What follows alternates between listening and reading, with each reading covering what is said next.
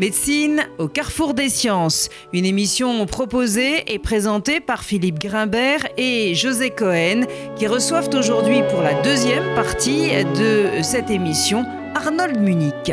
Bonjour et bienvenue sur RCJ pour notre deuxième émission consacrée à la génétique médicale et ses principaux enjeux. Arnold Munich, bonjour. Nous avons consacré l'essentiel de notre première émission à la description de la génétique en tant que pratique médicale. Nous aimerions aujourd'hui aborder des questions plus médico-technologiques et scientifiques car elles ont des implications de santé publique, des implications sociétales et économiques majeures. Alors, en premier lieu, il convient peut-être de rappeler, comme vous l'avez fait la dernière fois, que la génétique est née d'une succession de découvertes extraordinaires qui ont permis de comprendre comment les gènes, c'est-à-dire comment une sorte de code barre présent sur le noyau de chacune de nos cellules, contrôlait la fabrication de toutes les protéines d'un individu et participait à la constitution, à sa constitution. Si un gène correspond à une protéine, alors un gène fabriquant une protéine anormale, c'est-à-dire un gène dont le code barre aurait été modifié, pourrait être la cause d'une maladie. Entre 1990 et 2003, une formidable coopération internationale a permis de séquencer la totalité du génome humain. Cette entreprise réunissait une dizaine de pays et a coûté plusieurs milliards de dollars. Arnold Munich, pouvez-vous nous expliquer en quoi a consisté ce séquençage? Et pour rentrer immédiatement dans le vif du sujet, qu'avons-nous appris de ce séquençage du génome humain? Bonjour d'abord, merci de cette occasion de, se retrouver. Euh, eh bien, effectivement, il y, a eu une prouesse euh, extraordinaire qui a été rendue possible par la collaboration internationale, qui a commencé par la carte génétique. Je vous rappelle, avant conséquence, il fallait établir des, mettre des balises. Là, il y a eu des, des noms français très prestigieux. Je voudrais citer Daniel Cohen, Jean Wassenbach, euh, Jean Dosset, leur, maître, euh, la contribution formidable de l'AFM à l'établissement d'une carte grossière des, gènes. Et puis après, on ne s'est pas contenté de, cartographier les gènes comme des, villages sur, euh, sur une map monde. On a regardé la, constitution intime de chacun de ces, de ces gènes, c'est-à-dire les composants électroniques qui composent chaque gène. Il y a quatre lettres, et puis un gène en moyenne, c'est 100 000 lettres, c'est 100 000 combinaisons de quatre lettres et qui se lisent trois par trois pour donner lieu à la fabrication d'une protéine. Alors ça a été une prouesse et euh, ce qui est extraordinaire, c'est pas c'est pas la prouesse d'avoir euh, d'avoir fait ce séquençage, c'est d'avoir réussi à travailler ensemble et d'avoir rendu possible des progrès ultérieurs qui font que ce qui a coûté des milliards, vous le rappeliez, coûte aujourd'hui 1000 euros, entre 500 et 1000 euros. C'est exactement comme votre téléphone portable euh, ou votre ordinateur portable qui coûtait extrêmement cher quand, euh, quand, ils ont vu le jour et qui coûte maintenant presque rien, puisqu'on fait pratiquement payer parfois que l'abonnement. Euh, donc c'est la même chose aujourd'hui. Le, fait de séquencer un bout de génome, un gène, ça coûte presque plus rien. C'est l'histoire de l'abonnement du téléphone portable. Parce que ce qui coûte, et ce qu'on a expliqué la dernière fois, c'est pas de produire la, séquence, c'est-à-dire la, succession des lettres, c'est de comprendre ce qu'elle veut dire. C'est ça le problème. Alors, on entend des gars dire Mais qu'est-ce que tu nous embêtes avec tes tests génétiques Ça coûte 200 euros, ça coûte 300 euros. Mais qu'est-ce qu'on a pour 300 euros? On n'a rien. On annonne B, A, B, B, E, B. Mais annonner, ce n'est pas comprendre le texte. Il faut un maître. C'est comme dans le Talmud. Donc ce que vous il faut lire, il faut lire avec quelqu'un qui est capable d'expliquer. Et le grand risque, pardonnez-moi, euh, le grand risque, c'est justement d'imaginer que ce n'est qu'une affaire de séquenceurs et d'ordinateurs. Ce n'est pas le problème. Ce qui coûte cher aujourd'hui, c'est pas de produire un bout de séquence de n'importe quoi, d'une maladie de l'enfant ou d'un cancer ou d'une maladie neurodégénérative, c'est le temps intellectuel pour connaître la littérature, pour aller sur les bases de données, pour s'assurer la qualité des alignements, des annotations, et savoir vraiment ce que parler veut dire. Et c'est là qu'on revient à la dimension éminemment médicale de la spécialité que vous avez abordée la dernière fois, c'est de dire c'est une spécialité médicale. Donc ce qui est important, ce qui, est, ce qui est très important, c'est pas de produire des données de séquence ou de faire tourner des ordinateurs, c'est l'humanité, le dialogue singulier, comme un néphrologue, comme un rhumato, qui va faire de ses connaissances non pas toxic knowledge, comme disent les Américains, ils parlent de toxic knowledge. Comme vous savez, il y a des emprunts toxiques, il y a des informations toxiques. Et à propos de ça, mes collègues américains disent toxic knowledge. Tu fais pas du bien, tu fais du mal avec ce génome-là. Le génome, c'est le meilleur et le pire.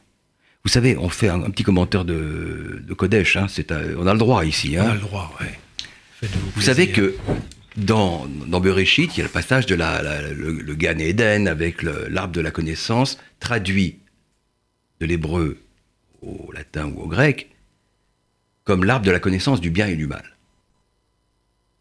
Vous connaissez ça quand- quand vous- Très bien. Alors quand on, quand on regarde le texte hébraïque et éventuellement les commentaires de Rachi, on s'aperçoit qu'il s'agit d'une traduction erronée. Toute traduction est une trahison, vous allez le voir. Ce qui est écrit, c'est Etzda Tovera, qui ne veut pas dire l'arbre de la connaissance du bien et du mal, mais qui veut dire l'arbre de la connaissance bonne et mauvaise. C'est pas du tout pareil. ouais. C'est pas du tout la même chose. Donc là, moi, je voudrais reprendre Etzraim et Etzda Tovera pour vous dire le génome bon et mauvais. Donc ce que vous dites, c'est que pendant cette période-là, on a aligné une séquence, Voilà. Mais que... Avec des tas de trous, des trous des- dans la raquette considérables, encore aujourd'hui. Donc la- le séquençage est incomplet. Mhm. Je vous en dirai un mot tout à l'heure. Des trous, des interprétations erronées, par, par défaut ou par excès. Donc ce n'est pas en, en, en annonnant un texte qu'on peut prétendre le comprendre. D'accord, donc tout le travail de la génétique médicale, donc C'est de travailler sur cette base-là, mais c'est tout ce qui est autour en termes d'interprétation, de corrélation. C'est comme le Talmud. Ah. On ne peut pas étudier le Talmud tout seul, il faut un maître. Alors aujourd'hui, vous dites que ça, ça coûte quelques centaines d'euros de séquencer euh, euh, pour euh, un patient Ouais. candidat à une maladie. Qu'est-ce que ça vous apporte, vous, dans votre pratique médicale? Le fait que, un, ça coûte moins cher, deux, que c'est fait en 24 heures alors que ça a pris euh, des années euh, dans, durant cette période à laquelle on faisait référence Alors, si, si vous parlez aux médecins, je fais une réponse. Si vous parlez aux chercheurs, je vous fais une autre Bah, réponse. Peut-être les deux. Mais pas en même temps. Non, l'une après l'autre. Comment- euh, on- on- commençons par le médecin. alors. Alors, le médecin, s'il veut protéger ses patients, et c'est au fond, c'est ce qui m'occupe euh, pour la fin de ma carrière, c'est c'est de protéger les gens contre les toxic knowledge. Au, au fond, c'est ça. Si je devais résumer ma, même le sens de ma vie aujourd'hui, professionnelle, c'est de protéger contre les toxic knowledge. Et donc, je, je me limite à tester les gènes. Je suis docteur, hein, je suis docteur en consultation, vous venez me voir parce que vous avez un enfant autiste, vous avez un enfant retardé mental, vous avez un enfant épileptique, d'accord? C'est pas le cas, Dieu merci. Mais si vous venez me voir pour ce problème, je vais me contenter en tant que généticien clinicien de tester les seuls gènes connus et publiés pour donner un autisme, pour donner un retard mental, pour donner une épilepsie. Donc, cela, je vais le faire à titre diagnostique, et je vais arriver au diagnostic dans une fraction des cas qui oscille entre 40% et 95% aujourd'hui. Donc on est passé de presque rien en termes de diagnostic avant le séquençage à une situation où, selon le signe d'appel, on a des efficiences diagnostiques qui sont entre 40% et 95% de diagnostic. Je ne vous parle pas des cancers, hein, je parle avec ma casquette de pédiatre. Donc en gros, quand on trouve 95% des mutations pour une maladie dermatologique ou néphrologique, vous êtes néphrologue, donc euh, vous, vous savez que la néphrogénétique a fait des progrès gigantesques et aujourd'hui, sur un panel de gènes, on fait le diagnostic d'une néphropathie héréditaire dans 90% des cas. On fait le diagnostic d'une génodermatose, une maladie de la peau, dans 95% des cas. Ça veut dire quoi? Ça veut dire que on a fait, on a la connaissance exhaustive de tous les gènes des maladies pour un symptôme donné, en tout cas en Europe de l'Ouest ou en Amérique du Nord. Point très important, quand j'ai des gens qui viennent d'Afrique du Nord ou du- d'Afrique de l'Ouest ou d'autres pays, l'efficience se casse la figure. Ça veut dire que le corpus de connaissances vaut pour la population étudiée. Vous voyez, si, si je vois un enfant retardé mental de Oui, oui, Kabylie, c'est très clair. ouais. de Kabylie, le rendement, il, pa- il passe à 10%. Ça veut dire quoi? Ça veut dire que le gène n'est pas connu. Donc, moi, je m'en tiens, dans la première phase, à tester les gènes connus et publiés, parce que ça, je le fais prendre en charge par la Sécu. Hmm? Si le gène n'est pas identifié, à ce moment-là, on est en droit, quand on le peut, de faire un séquençage de l'ensemble des gènes. Mais c'est plus du diagnostic, c'est de la recherche. Et quand j'étais au, conseiller de Nicolas Sarkozy de 2007 à 2012, euh, on avait beaucoup de problèmes à faire comprendre à la ministre de la Santé de l'époque qu'on ne faisait pas de la recherche, mais qu'on faisait du diagnostic, c'est-à-dire du soin. Et qu'elle était en obligation de moyens de comprendre cela. Et que si elle ne le faisait pas, les médecins que nous étions nous poursuivrions le ministre ou la ministre pour manquement, grave à l'obligation de moyens opposables.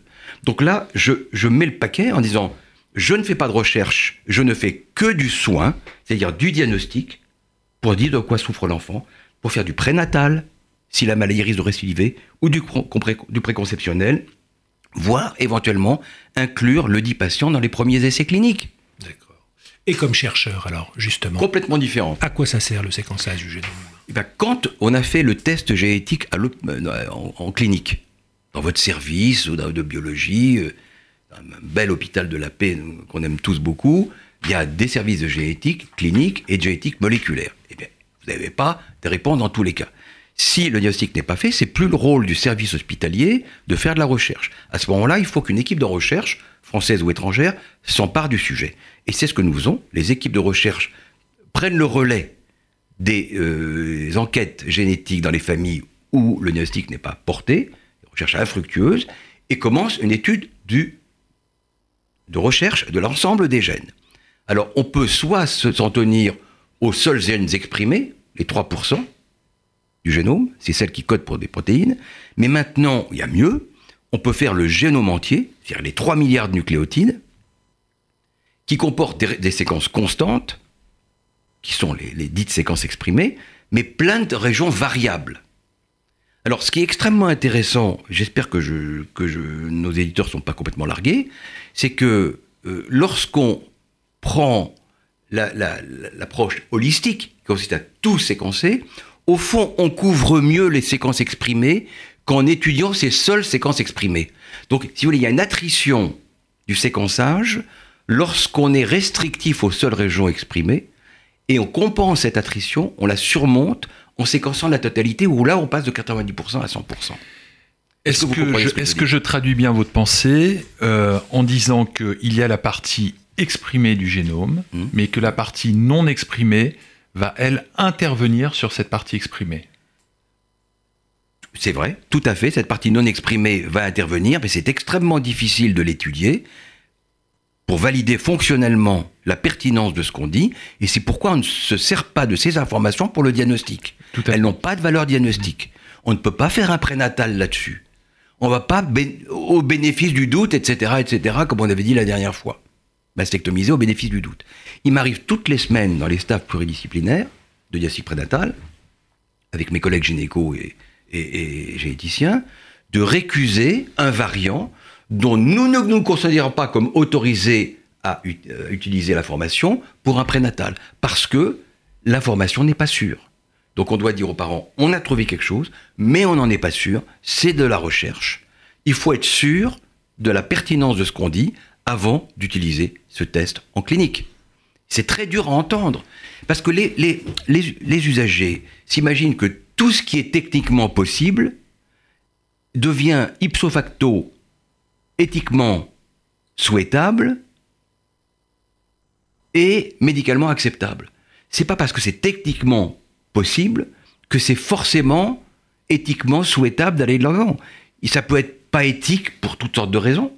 Et ça peut être pas éthique simplement parce qu'on n'est pas sûr de ce qu'on dit. Donc c'est ça qui est très difficile, c'est de montrer que, que la, recherche commence là où se termine l'activité du médecin. Oui, avec des frontières qui ne sont pas toujours très, très simples à, comprendre. Par exemple, que pensez-vous du, plan Médecine France Génomique 2025 qui se propose de définir l'utilisation du séquençage du génome humain dans la pratique clinique? Je crois que c'est très intéressant de, l'envisager. Euh, c'est très envisageable. Si c'est de la recherche, si c'est borné dans le cadre de, et s'il est bien clair que euh, on ne va pas euh, faire dire à ce génome ce qui n'est pas en mesure de dire.